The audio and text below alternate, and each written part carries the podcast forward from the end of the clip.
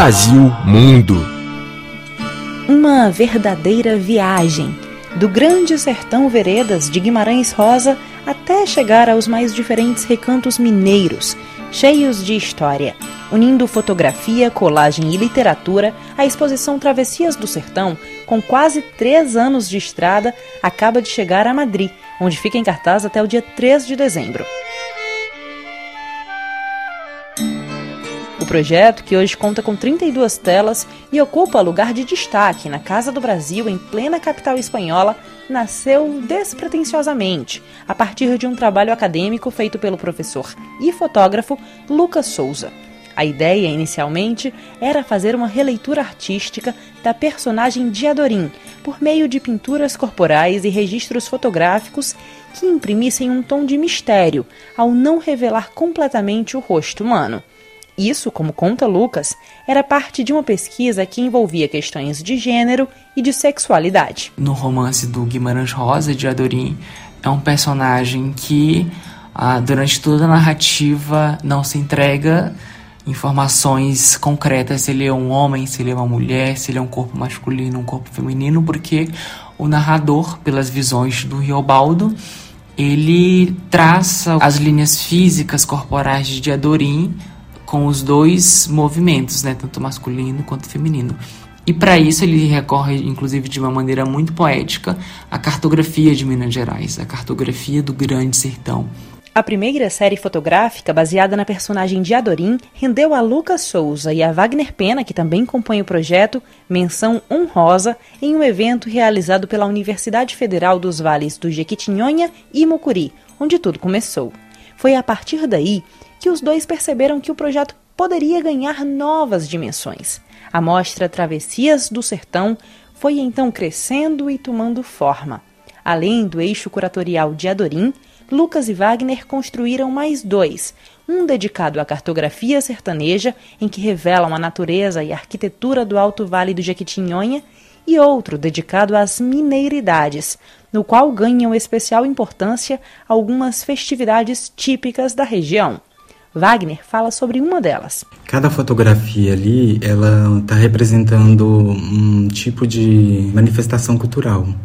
Por exemplo, a festa do Rosário é uma festa que ela tem os marujos, que são os líderes que conduzem a festa do Rosário com as canções de origem afrodescendentes. Uhum. E temos as rainhas, os reis, condessas, condes. É uma festa muito rica, culturalmente. Além das festas e tradições regionais, a seção intitulada Mineiridades contempla uma série de retratos de moradores do Alto Vale do Jequitinhonha. Esses personagens que nós fotografamos, é, eles vivem ali na região de Couto, Diamantina, Cerro, ali na região do Alto Vale do Jequitinhonha.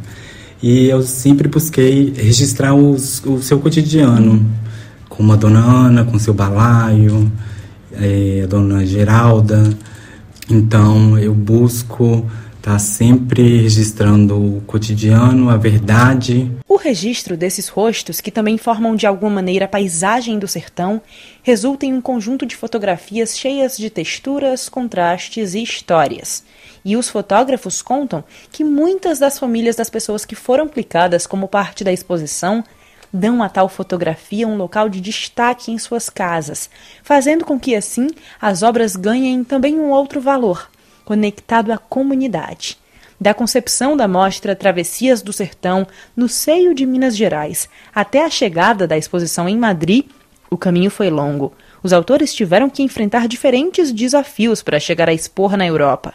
A falta inicial de incentivos e de recursos financeiros fez com que a parceria, já firmada com a Casa do Brasil em 2021, fosse adiada por dois anos.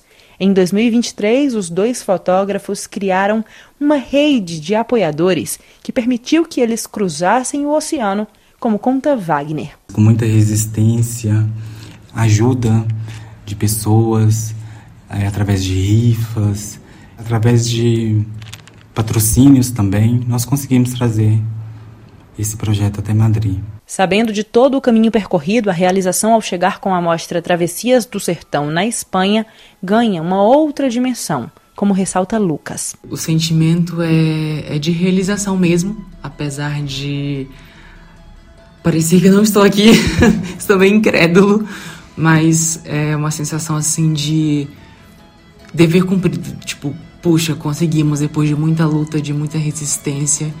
A gente fala que é um projeto de resistência, é um projeto memorial, é um projeto de força política, né? Porque a política ela ela envolve também essa questão artística, ela, ela envolve essa questão de resistir nas sociedades, então é uma realização através de muita resistência.